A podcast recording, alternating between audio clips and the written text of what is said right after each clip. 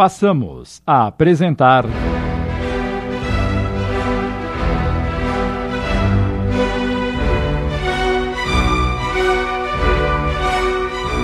Corações em Conflito. Obra de Leon Tolstói, psicografada por Célia Xavier de Camargo. Adaptação de Sidney Carbone.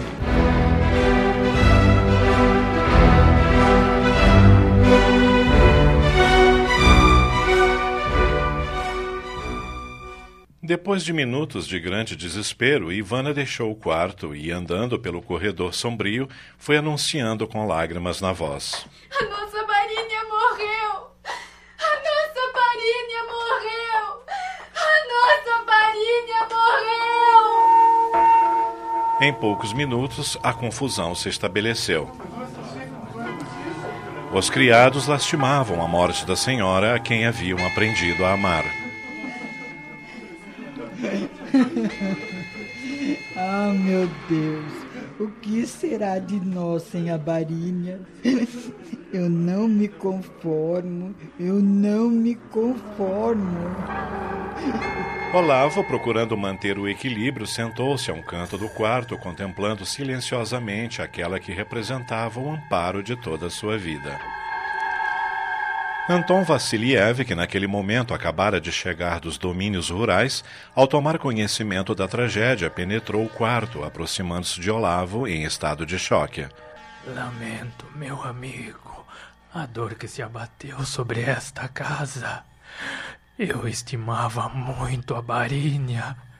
Conte comigo para o que precisar. Como que saindo do torpor, somente naquele instante, Olavo só teve voz para suplicar. Por favor, cuide de tudo, Anton. Eu não tenho condições. Não se preocupe. Tomarei as providências necessárias. Algumas horas depois, em câmara ardente, o corpo da matriarca estava exposto à visitação pública. Olavo Barenkov, vestido formalmente, recebia as condolências ao lado de Ivana, que apesar do cansaço e da dor não quis apartar-se do caixão da mãezinha. Os parentes chegaram, arrogantes e orgulhosos. Olavo não tinha grande afinidade com eles e poucas vezes haviam se encontrado. Entraram vestidos de luto, como mandava a etiqueta, e cumprimentaram o rapaz, ignorando, porém, a presença de Ivana apostada a seu lado. Irritado com tamanha desconsideração, ele aproveitou a oportunidade e anunciou de forma discreta, mas firme, ciente de que os atingia profundamente. Meus caros tios e primos, pretendia dar-lhes a notícia em ocasião mais oportuna. Contudo, a enfermidade de minha mãe não o permitiu. Faço-o agora, aproveitando o ensejo e, tomando a mão de Ivana, completou: Quero informar-lhes de que Ivana e eu estamos noivos e, assim que for possível, nos casaremos. Despeitados e surpresos, os familiares, apesar do desgosto que a notícia lhes causava, não podiam fazer uma desfeita àquela que seria legalmente parte da parentela por vontade do dono da casa. A contragosto, cumprimentaram os noivos e afastaram-se rapidamente. Ivana fitou o noivo com expressão de enternecida gratidão pela atitude que ele tomara, defendendo-a perante seus orgulhosos parentes, e disse-lhe: Agora a notícia se espalhará e todos ficarão sabendo. É verdade, Ivana. Eles discutem entre si. São serpentes venenosas que se destruirão umas às outras. Sempre ambicionaram nossa fortuna e sentem inveja. Com o nosso casamento, a probabilidade de herdarem algo ficou mais distante. E isso não aceitarão facilmente. Logo, o salão ficou repleto de uma multidão que vinha prestar as últimas homenagens a Magda Barenkov. Eram nobres, religiosos, criados e mujiques. Todos a bendiziam e elevaram ao Criador pensamentos em seu benefício.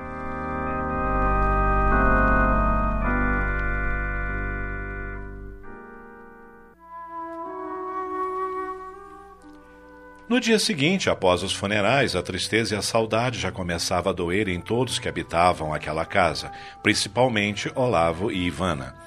Anton Vassiliev também sofria. Terno sentimento unia a Magda, deixando um imenso vazio em sua vida. Jamais permitiu que alguém percebesse suas emoções por reconhecer-se velho e indigno da barinha. E ele pensava: Desde que a vi pela primeira vez, Senti que laços muito fortes nos uniam, como se ocorresse um reencontro depois de longa ausência. Agora sentia-se só. A família reduzira-se à filha Alexandra e ao neto Andrei Urich. A esposa Masha e sua pequena Natália, a caçula, haviam desaparecido em circunstâncias dolorosas, conforme lhe contara Alexandra. Durante uma epidemia de peste que lavrara a Rússia, ceifando milhares de vidas, também elas não resistiram, sendo contaminadas e morrendo sob terríveis sofrimentos. Só Alexandra sobreviveu e, apesar de criança ainda, foi morar com uma conhecida de sua mãe, que se tomou de compaixão pela órfã. Com ela permaneceu muitos anos até que foi trabalhar na casa dos Barenkov. As recordações atormentavam Anton e ele sofria também por Olavo. Num grande hausto de amor e gratidão, envolveu mentalmente o amigo que então boa hora conhecera. Era o filho que não tivera. Algo lhe afirmava que não fora o acaso que levara Olavo até sua casinha naquela noite tempestuosa. Intimamente reconhecia que uma vontade superior orientava suas vidas. Em seu quarto, Ivana também estava perdida em recordações. Lembrava-se vagamente da mãe, a cigana Mira, que morrera quando ela tinha apenas quatro anos de idade. As lembranças que estavam mais vivas em sua memória eram dos anos felizes que convivera com todos na mansão, do seu crescimento ao lado da mãezinha e principalmente do paizinho, a quem ela venerava. Um pouco envergonhada, lembrou-se de Alexandra por quem nutria verdadeiro rancor, após perceber o sentimento de afeto que unia a criada ao dono da casa. Não sabia o que fazer para afastá-los quando surgiu uma oportunidade. Eu já estava apaixonada pelo paizinho, apesar de ser uma criança e queria-o só para mim. Um dia, sem conseguir dormir à noite, encaminhei-me para o quarto de Rose, para onde costumava correr quando sentia medo. Foi quando vi o criado Nicolai conversando com Alexandra na porta do quarto dela. Eu sabia que eles eram apenas amigos. Mas no dia em que o paizinho me chamou à biblioteca para fazer-me algumas perguntas, notando a aflição dele, não tive dúvidas em aumentar o que vi. E disse-lhe que os encontrara trocando beijos de amor. Sabia o mal que estava causando a Alexandra, mas isso não me preocupou. O que eu queria conseguir Afastei-os para sempre. Quem mandou ela se aproximar do paizinho? Com o casamento de Alexandra Nicolai, senti-me mais segura. Ninguém mais poderia tirá-lo de mim. Não que tivesse esperanças. Sabia que ele nunca me olharia como mulher, mas contentava-me em ficar ao seu lado. Eu não me casaria com ninguém e ele também não. Faríamos companhia um para o outro o resto da vida e isso me bastava. Passaram-se os anos e quis o destino que a mãezinha Magda percebesse meus sentimentos com relação ao Olavo e sua doença facilitou tudo. Ela pediu ao paizinho que se casasse comigo e ele aceitou. Parece mentira, mas não é. Sinto meu coração acelerar só de pensar que muito em breve serei sua esposa e não mais uma intrusa dentro desta casa. Poderei mandar e desmandar à vontade, fazer o que quiser. É bem verdade que ele só fez isso para satisfazer a mãezinha. Lembro-me perfeitamente de suas palavras. É um pedido formal de casamento que lhe faço. Se aceitar, fará minha mãe muito feliz. Deixou claro que não sente amor por mim. Mas que me importa isso? Viveremos juntos como marido e mulher, e um dia ele aprenderá a me amar. Mas, novamente, a imagem de Alexandra assomou-lhe a mente. Sempre que ia à mansão dos Lilazes com Magda, percebia o interesse dela ainda por ele. Educadamente pedia notícias do paizinho, e eu notava que seus olhos brilhavam ao ouvir-me falar dele. Casou-se com Nicolai sem amor, apenas para contentar os patrões.